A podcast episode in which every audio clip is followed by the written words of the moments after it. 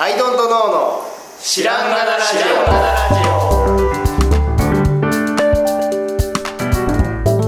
オさあ始まりました「アイドントノーの知らんがなラジオ」この番組は僕たちアイドントノーが日常をアイドントノーしていく中で新しい視点を皆さんと共に発見していくという番組ですということでアイドントノーの綱田ですひろとなおきです。よアルタです。いらっしゃいお願いしまえっとですねちょっと今回は僕の方からあの、はい。仕事っていうものをね、ちょっと、もう一回、もう一回ちょっと考えてみようっていう話です。ざっくりと言うと。はい。す。で仕、事。はい。で仕事って言っても、その、なんていうかな、あの、労働っていう意味の仕事っていう言葉と、まあ、仕事っていう言葉が表すものとして、労働っていう、その、自分がしなければいけないもの、生活のためにしなければいけないものっていう、労働を指す場合ってあるじゃん。この仕事なんだからしょうがないじゃないっていうような場合の仕事っていう言葉と、あの、職業っていう意味の仕事っていう言葉もあるじゃん。うんうんうん。なんかその、んあ、何えっと、どんな仕事に就きたいっていうようなうん。場合って職業のこと言ってるじゃないですか。はい。で、今回の仕事っていう言葉は、その職業の方を指していると思ってください。僕が仕事って言った場合は。はい。はい。仕事をする。で、まあ職業っていう言葉で、まあずっと言ってもいいんだけ ど、なんか仕事っていう方が、なんかね、自分の中で柔軟性があって好きだなと思ってるんで、仕事仕事って言うかもしれないです。はいはい。 で、あのね、えーっとね、この間、うちのあの別荘スタジオのね、屋根を塗ってたんですよ。うんうん。屋根が、あの、なんていうの、トタンね、なんか金属でさ、で、はい塗装してあるやつうんうん。がもう古いんで、サビサビだったんですよ。うん。塗装も剥がれて。なんで、うんでそれをこう一旦綺麗にして、で、サビもね、バリバリバリとこうブラシでこすって落として、うん。水で流して洗浄して、で、 新しくペンキ塗ってとかってやってたんですよ。はい。それがもうめちゃくちゃ大変で、うん。でペンキ塗りはね、まあまだ楽しいんですよ。ペタペタやるだけだから。うんうん。その前の、なんかね、こう、ブラシでさ、あの、うんサビをゴリゴリゴリゴリ落としていくの過程とかがさ、もう、俺は何往復、腕を何往復させたら、この仕事は終わるんだろうみたいな感じだったわけですよね。はい。まあ、面積もありますもんね。単純作業みたいなやつですね。そうそうそうそう。で、しんどいなと思いつつ、まあ、なんとなくぼんやりでもな、これをずっとやってる人もいるんだよな、みたいなことを思ったんだけど、い、なんか、思ったんだけど、いや、いねえだろって思って、そのなんか、錆びた、錆びた屋根の、えっと、錆を落とすっていう仕事を一生やる人とかいねえだろって思って、あ、一生やる人 そうそうそうそう。そう、だから、なんていうかね、あの、そこで自分でなんか乗り突っ込むみたいになってたんだけど、なんかさ、何でも職業っていう意味でのこう仕事になり得るわけじゃないんだなと思って。うんだから、 あ、職業って、あ、そういうことか。そうそう。はいはい。だから、この屋根をこう、ゴリゴリやってるのは、ゴリゴリやっている人がそこにいるだけであって、それは世の中でいうところの仕事ではないんだよねって思ったのね。あそう職業職業にはまだなっていない状態。あうの、んつまりうん、言いたいのは、えっと、そそれを、い作業としてやる職業はあるけども、うんうんそれ単独で、それしかやらないっていうことはななっていいんですね。まあまあ、そうそうそう。そう。ん。まあね、だから、職業としてないことはないけど、うんなんかそれをずっとやるっていうのってないよなとか。あの例えばだからペンキを塗るっていう職人さんがいてうん。その人がたまにそういうことをやるとかそうそうそうそうそう。そういう意味では存在してるけどしてるけど、そう一生作業としては、ずっとペンキを塗るっていううん、のはないだろうと。そう作業としてはそのはい家庭のうちであるけれども、その専門職みたいな意味ではないよなっていうね錆び落とし職人でめっちゃ食ってますみたいな人っておそらくいないじゃないですかうんいるんかもしれない。。ね世界中探しているかもしれないですけど そうそうでそう。もいなさそうですね。そうこの人がやると完璧にサビが落ちるみたいなね。そうそうそうそう そう。この人がやっぱやんないと、みたいな。うんそうなんですよね。いるかもしもし存在するんだとしたら、それはすごいことだと思うんだけど、れいない。うん。や、でもなんか俺、自分がやったことないことをやるやるときに、うなんか、それこそ壁塗りとかもそうだったんだけど、壁塗りはもちろんその、ほら、ね、塗装屋さんってのがいるわけで、はでそういう人に対してさ、塗装屋さんっていう職業をリスペクトする気持ちとかがこう湧いてくるわけですよね。い。そうですうんね。うんなんで、なんかこう、そのゴリゴリサビを落としてる時も自動的に、うわあ、こんなことをずっとやる人はすごいなとかって思ってたんだけど、はいな、いない場合もあるんだなっていう のが、一つなんか気づきだったんですよ、自分の中でね。はいで、なんかそう、じゃあ世の中に概念としての仕事っていうふうに、だからそう私の仕事はこれですってなるのって、ある一定のこう数とかね、それをやる人の数とか、それを求められる状況とかっていうのが揃わないと、仕事とか職業とかっていうことにならないんだなと思って。うん。うん通じないですよね、言ってもね。そうそうそうそうそう。ならない。え、何、何されてるんですかあ、あの、屋根の錆落としてますね。では通じないじゃないですか。え、何言っ てんのそれはあなたが今やってるだけのことでしょってな、なるじゃないですか。なるほどね。そうそうそうそうそう。なんで、まあ、ある一定のこう交通認識みたいなことになって、ようやくなんか職業っていう風になっていくんだなっていうのをなる思ほど。だから、あのー大根のかつらむきをしてますっていうぐらいおかしいですね。う。そうそうそう。私の職業は大根のかつらむきですっておかしいじゃないですか。おかしいですね、確かにね。それ、ね、ちょっとおかしなものを感じますね。よっぽど、よっぽどの環境ですよね、大根のかつらむきが。そう。職業でよっぽど世の中的にそれ求められてないといけないわけで。そうですね。まあ、料理人っていうね、細かさまでですよね、言うても。そうそうそうそうそうそう。大根のかつらむき職人って言われても、確かにな。そうなんですよ。で、僕らデザイナーじゃないですか。はい。で、デザイナーにも、やっぱ最初のそういうね、ただ作業だった人がいるわけですよ、多分ね。はい。その、人のためになんか作ってあげる代わりに。うんとかいう人が、まあデザイナーじゃなかったらそ職人だったのかもしれないしね。そっからだんだんデザインだけする人っていうのが分化していったのかもしれないけど、うん。なんか最初の人っていうのがいるわけじゃないですかうん。それがだんだんこう、え、うちもお願い、うちもお願いってなって、そうやって概念的なものになっていくわけですよね、がデザイナーっていう。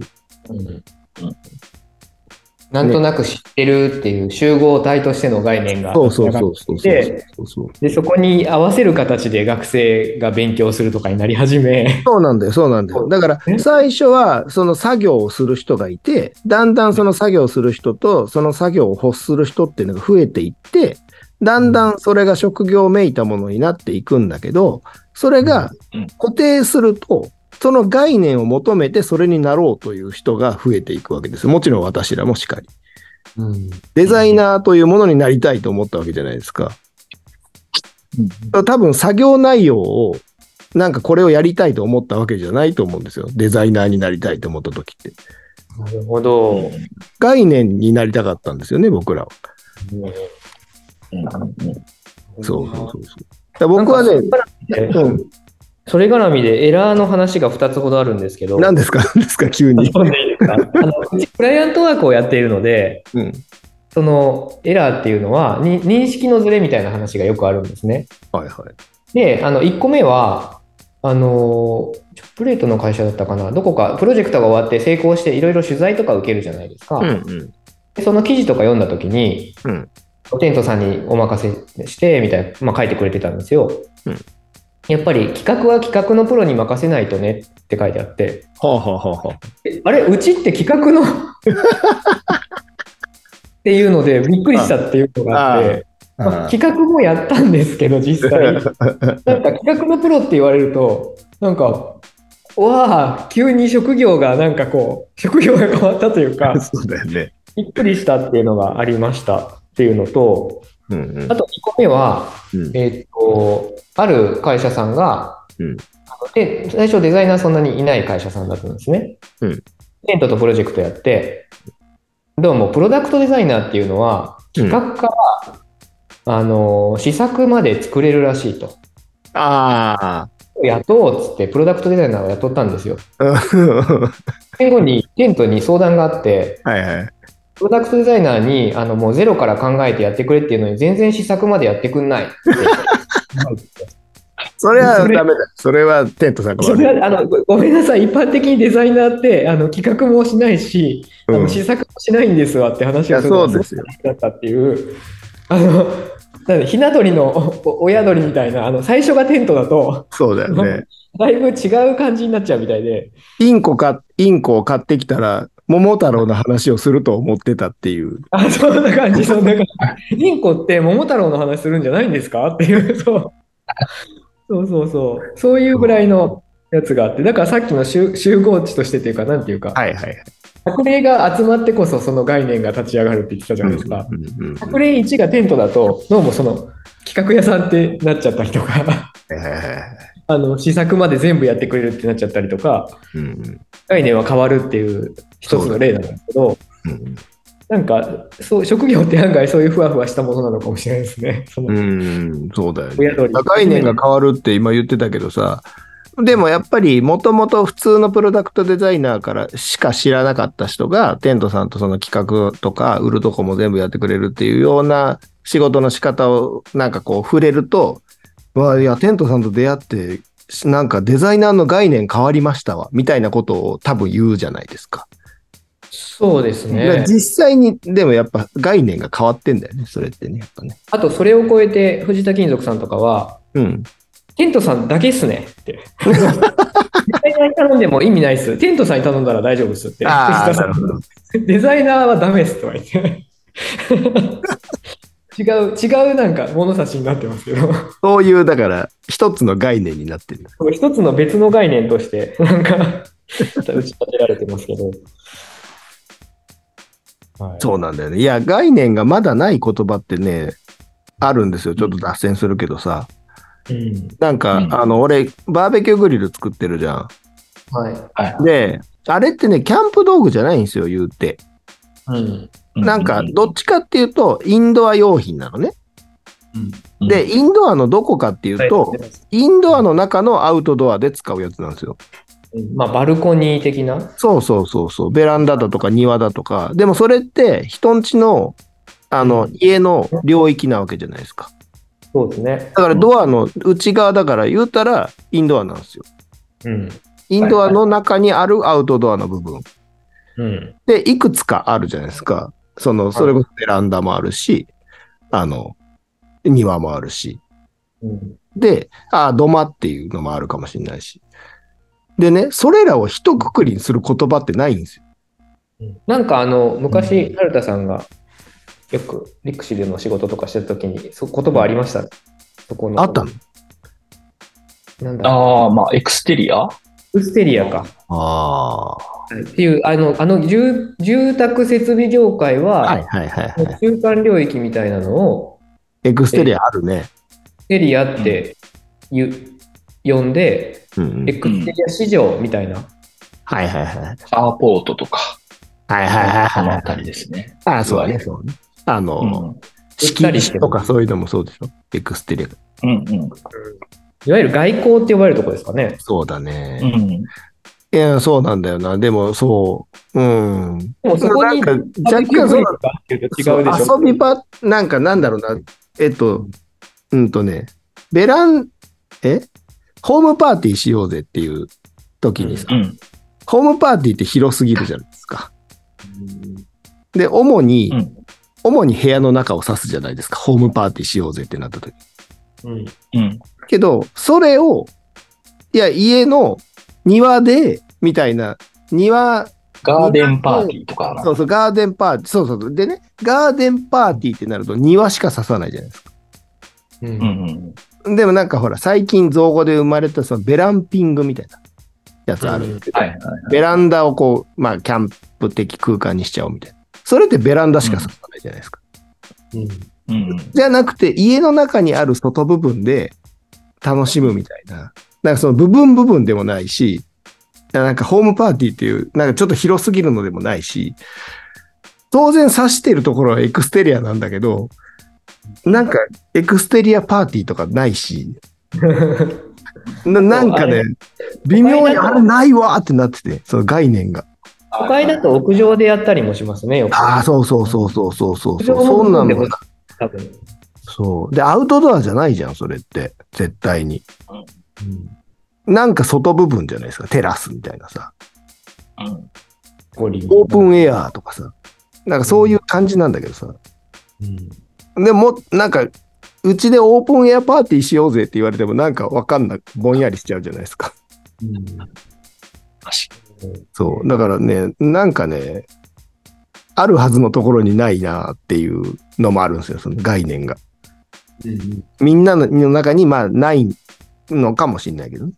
あエクステリアしかりで、多分探本気で探せばあるのかもしれないけど、多分その言葉じゃピンとこなくて、そうそうそうそうそう。だから広まってないから、、うん、通じないんだよね。この言い方だと昭和っぽいじゃんみたいな、 そういうのも含め て、うんあるにはあるけど、通じないんでしょうね、その気分みたいなのが。そう。そうそうそうそう。だからた楽しげに伝わらないといけないわけですから。そう。だからインドアパーティーとは言わないわけで、 うん、うん。うん。当然エクステリアパーティーもないわけですわな。そう。だからなんか、ね、ない、ないんですよ。そうそうそう。そういうこともあるなと思って。概念がない言葉っていうのは。そう。あの、 そんなわけなんですよ。僕からの提示はそんなぐらいな感じなんですけどね。え、つまりさその概念、なんか、うん見つけようとしてるんですか、いや、えっとね、そうそう。ないな元々の、元々の、ああ、そうそうそう。だからあったらいいなと思って、うんなんかいろんな人に聞いたりしてるんだけど、今のところはその家の中にある外の部分っていうので、まあ楽しく遊ぶっていうのはね、ないんですよね。あんまり。でまあまあ、それは置いといて、元々の話に戻るとすると、その概念になってくると、あの、その概念を求めて、それになろうとする人が出るっていうようなことをさっき言ってたじゃないですか。その、デザイナーになりたいっていうふうにな人が生まれてくる。で、その、俺思うんだけど、その概念に、デザイナーになるっていうさ、目標を叶えるのってさ、結構簡単じゃないですか、言うたら。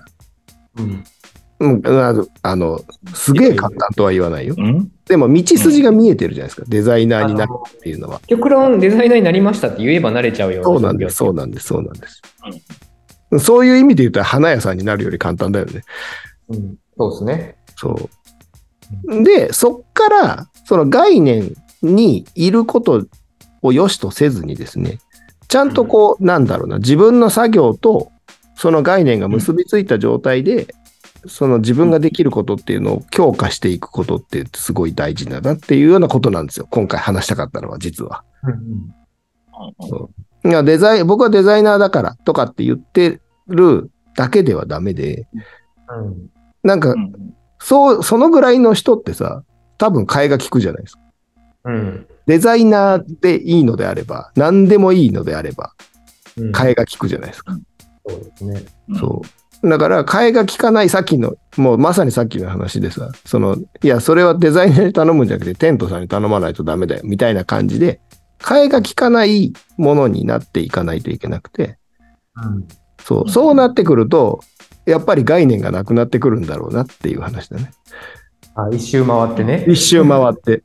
そう、もはやデザイナーではないと。デザイナー入りをしたけど、もはやデザイナーではないというところまで行くんだろうなという話ですね。そうですね。なるほどね。そうそうそうそう。だから、その話はさっきの藤田金属さんの話でもう済んじゃったね。まさにな話が先に出てたっていう。なるほどなそうなんですよ。こんなことをペンキ塗りながら考えてたんですかそう なん。こんな職業ないじゃん。そう。 で、求められることもそんなないだろうしって思ってね。その、ヤスリ落としに絡んで、うん。ちょっと話があって、うん。うちの工事してくれた人にインタビューしたんですよ。ああ。で、塗装してくれた人だったんですけど、うんうん。もともとパテ職人だったんですって。ああ、それはあるんや、パテ職人ってのはパ。テしか塗らないっていう職業があるんですって。ええすごい。もう東海地方にしかないんです って。不思議じゃないですか、こめれ。っちゃあるってことで、その需要がめっちゃある、東東海海地方。にでは、あのね、石膏ボードの種類が違っててはあ、なんか、あの、ジョイント、接合部分がうん。 V 字カットされてるのが、うん一般的な石膏ボードなんですよ。はいはいはい。こうすると V 字の溝ができるっていうのは。うんうん。でも、東海地方では、なんて言うんだろう。えっと、えっと、デコボコのデコみたいな、こう、へ平面がボコンってへっこんでるみたいな、うん、なんか、当て埋めの面積が超でかい石膏ボードが一般的だったんですって。えそえの結果、東海地方だけパテ職人っていう専門職が生まれて。っていう話を聞いてびっくりして。すごいやん。根本的な問題やん、それ。そう職業ってそういう風に生まれるんだと思って。うん。まあそこにね、需要があればやっぱ生まれるんだよな。で、あと同じので、あの、えーっと、左官屋さんが昔土間を作ってたんですって。うん。でも今最近土間の需要がすごくて、ほうほうほう。土間職人っていうのが生まれたんですって、最土初。間職人。もう土間専門。えーそれコンクリート打って、みたいな。そうです。コンクリの、あの、土間。うんまあ、室内土間もそうですし、うんバルコニー的な土間もそうですし、うんあと最近駐車場をよくコンクあリ打つじゃないですーはいはいはい。か。あの屋外をあの土間打つのがすごく増えてるらしくて、うんうんうんうんで結果土間だけやりますっていう集団が出来上がったらしいんですよ。はあ。確かに、ってでいうも、酒屋さんとね、あの、やってることは一緒でも、スキルは違いそうだもんね。意外そうですよね。なんかうん基本壁と下は、なんか全然違うよね。究極と水平で違うとか、 いろいろあるんで、俺も天井塗ってる時にさ、あれこれ考えないと最後、なんか帰れないなってなってさ、ああ、確かに。ねえだ乾くの時間 かかるかそんな帰れない。 ら、言ったとこ踏まないと帰れない。やばってなって、最後、こう、道を作っといて、みたいなことを考えたりしてたけど。 だからそそれはさ、だって壁だったら考えなくていいことだったわけで。確かに。ね。いや、本当だ。じゃあ、だから専門職が生まれるゆえん、そうだよね。。いきなりやっても多分、うわえーってなるよね、多分ね。壁やってた人が。なるほどな。時代に合わせてね、職業が生まれたり消えたり して面白いなと思って。ね、そうだよね。まあまあ、消える職業もね、まああるんだろう。うん。なんかね、あの、レタッチャーとかってさ、いあたれわだって初めて知った時もびっくりしましたね。写真にね、こうね広告の業界でねね写真を撮るのでもなく、写真を編集するのでもなく、まあ、編集か。まあ編集。写真をここをレタッチしてっていうのの仕事量があまりに多いものだから、もうレタッチ専門の人がいるんですよね。で、それがあまりにさらに多いものだから、もうソフト化されたっていう。ああ、そっか、今はそうです、それがフォトショップであるということですね。うんでも今、フォトショップを使ったレタッチャーはいっぱいいますからね。そうそうそうそう。そうなんですよ。でもね、エアブラシとかでやってたわけですから、昔は。あ確かにね。このスキル。ルはもう失われてしまっているんだと思われます。すごいな専門職。そうそう。そうなんですよ。いやー、そう、だからね、僕が言いたいのは、その、まあ世の中に、ね、概念としてあるものに甘えるなと。うん。そう いう若者へのメッセージであるということでということで、はい。はい。決断しましたなんてまとめましょう。えタイトルは。角田さんですよ。まとめるのは。職業の、職業の起源、おおどうです本当かに。はい、納得です。ということで、今回は職業の起源ということでお送りしました。ということで、今日はこれでありがとうございました。ありがとうございました。りがとうございました。